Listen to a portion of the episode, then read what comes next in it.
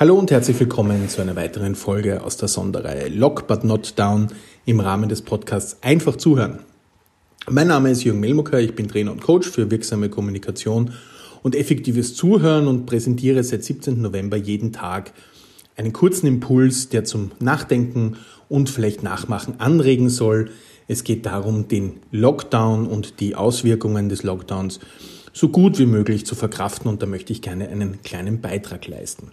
Und ich spreche über verschiedene Impulse und Inputs aus meiner Arbeit als Coach, das heißt über Mindset, Kommunikation und natürlich Zuhören, präsentiere ich jeden Tag einen kleinen Happen. Wie auch heute. Und heute geht es um den Dialog. Und das Themengebiet Dialog ist eine schöne Folge nach den vier Seiten einer Nachricht und den Teufelskreisen, beides Entwicklung und Weiterentwicklung von Friedemann Schulz von Thun. Und im Dialog geht es darum, dass wir uns verschiedene Sichtweisen des Dialogs anschauen, vorher uns mit einer Definition beschäftigen. Dialog, also Dialogos, Fließen von Worten. Und da ist auch die Abgrenzung zur Diskussion, nämlich diskutere, eine Sache diskutieren ist untersuchen, erörtern, besprechen, erwägen. Und der Dialog ist eben der Fluss der Worte, der Fluss des Wortsinns. Also ein bisschen eine andere Bedeutung.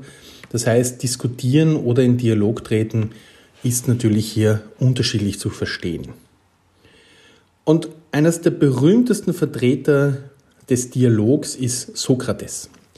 400 vor Christus gelebt. Und er sagte, dass ich folge meinem Denken und Sprechen dem Logos. Also Sokrates sah den Dialog als Mittel, um das Wissen der Gesprächspartner an die Oberfläche zu bekommen. Man nennt das auch in Anlehnung an den Beruf seiner Mutter, die Hebamme war, die Mäeutik, die Geburtshilfe. Er hat nämlich selbst dieses Gleichnis verwendet, dass er also in Gesprächen absieht, davon Ratschläge zu geben, sondern eher durch eine Fragestellung das Wissen bei der anderen Person fördert und somit das eigenständige Denken unterstützt. Uns ist wahrscheinlich der berühmte Satz von Sokrates im Ohr, der da hieß, ich weiß, dass ich nichts weiß.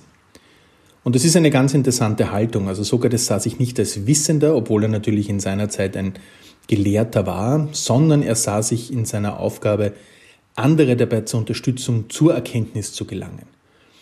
Und wenn wir uns da jetzt so die Idee für den Lockdown mitgeben, mitnehmen und wenn wir uns überlegen, vielleicht so in dem internen Gesprächen, im familiären, im Familienverbund, vielleicht ist die ein oder andere Idee da möglich, Ratschläge zu vermeiden, eher auf das Thema zu gehen, durch die Fragetechnik die Idee bei der anderen Person entwickeln zu lassen und somit viel weniger Konfrontation und viel weniger an Widerstand zu erzeugen und viel mehr an Mitgestaltung und Gemeinsamkeit. Ein weiterer ganz wichtiger und berühmter Vertreter der Dialoggeschichte, der Dialogwissenschaft, je nachdem, wie man es nennen mag, war Martin Buber, der bis 1965 gelebt hat und ein Religionsphilosoph war. Der hat sich intensiv mit den Fragen des dialogischen Prinzips auseinandergesetzt. Das Hauptwerk ist Ich und Du und er beschreibt, dass in einem Dialog sowas wie ein Kraftfeld zwischen den Personen entsteht. Also er stellt die Begegnung zwischen Ich und Du in den Mittelpunkt. Und durch folgende Kriterien oder Faktoren wird dieses Kraftfeld bestimmt. Die Individuen begegnen sich selbstständig und ohne gegenseitige Unter- oder Überlegenheit. Das bedeutet auch den Verzicht auf Machtspiele. Die Gesprächspartnerinnen begegnen sich offen und authentisch, ohne sich zu verstellen. Und durch Einfühlen versucht jeder Beteiligte, sich in die Welt des anderen zu versetzen, die Realität der anderen wahrzunehmen, zu verstehen und zu bestätigen. Um dieses Kraftfeld, also in metaphorischen Sinne entstehen zu lassen, ist es wichtig, den eigenen Egozentrismus zu überwinden und dann können wir den Dialog in einer Atmosphäre geprägt von Respekt, Klarheit, Verstehen und einfühlsamer Zuwendung vonstatten gehen lassen.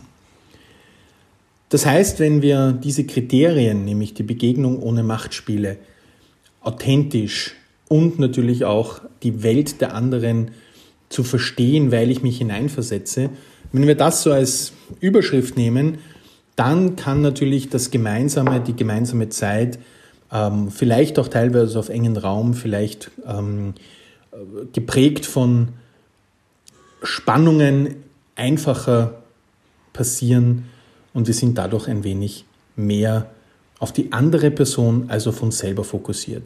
Und dadurch entstehen natürlich andere Dialoge und durch diese anderen Dialoge entsteht natürlich auch ein anderes Gefühl für Wertschätzung und Anerkennung. Einen weiteren Forscher möchte ich noch vorstellen, das ist William Isaac, der hat am MIT das Dialogprojekt entwickelt und erforscht.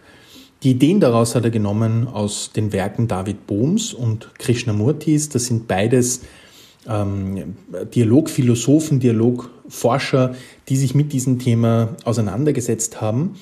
Und William Isaac hat, William Isaacs Ziel war es, den Dialog in Organisationen zu integrieren und dort tief zu verwurzeln. Ähm, daraus entwickelt er aber eine ganz spannende Idee oder ein ganz spannendes Konzept, nämlich den Container. Und er meinte, dass der Container wesentlich für einen Dialog ist. Und jetzt trennen wir das Wort Container so, wie wir es verstehen, sondern eher als einen sicheren Raum oder als ein Setting, in dem Menschen sich ganz bewusst in einen Dialog begeben können. Und in diesen Dialog folgende Kriterien gelten lassen, nämlich Zuhören als das auf sich wirken lassen des Gehörten aus einem inneren Schweigen heraus, Respektieren als das Verzichten auf jede Form von Abwehr, Schuldzuweisung, Abwertung oder Kritik. Also einfach einmal hören, ohne eben in die Abwehr, in die Schuldzuweisung oder in die Kritik zu gehen. Die eigene Meinung nicht zu unterdrücken, aber auch nicht stur zu plädieren, sondern sie in gewisser Weise in Schwebe zu halten. Und das Artikulieren, eben das Finden der eigenen, auch authentischen Sprache und das Aussprechen der eigenen Wahrheit und eigenen Gefühle.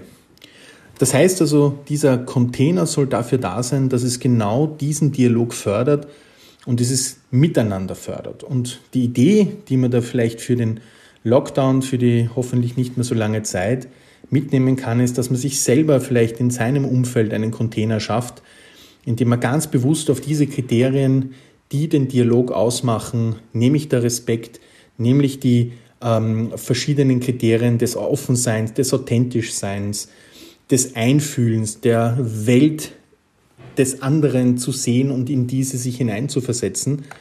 Wenn man das für einen gewissen Zeitraum und in diesem Raum gelten lässt und somit mehr Verständnis und mehr Verständigung schafft, dann kann das eine ganz spannende Übung sein und dann können wir auch in unseren Möglichkeiten den Lockdown dafür nutzen, mehr in den Dialog zu gehen und somit hat dies wieder eine wunderbare Möglichkeit, Begegnungen positiv und wertschätzend zu gestalten.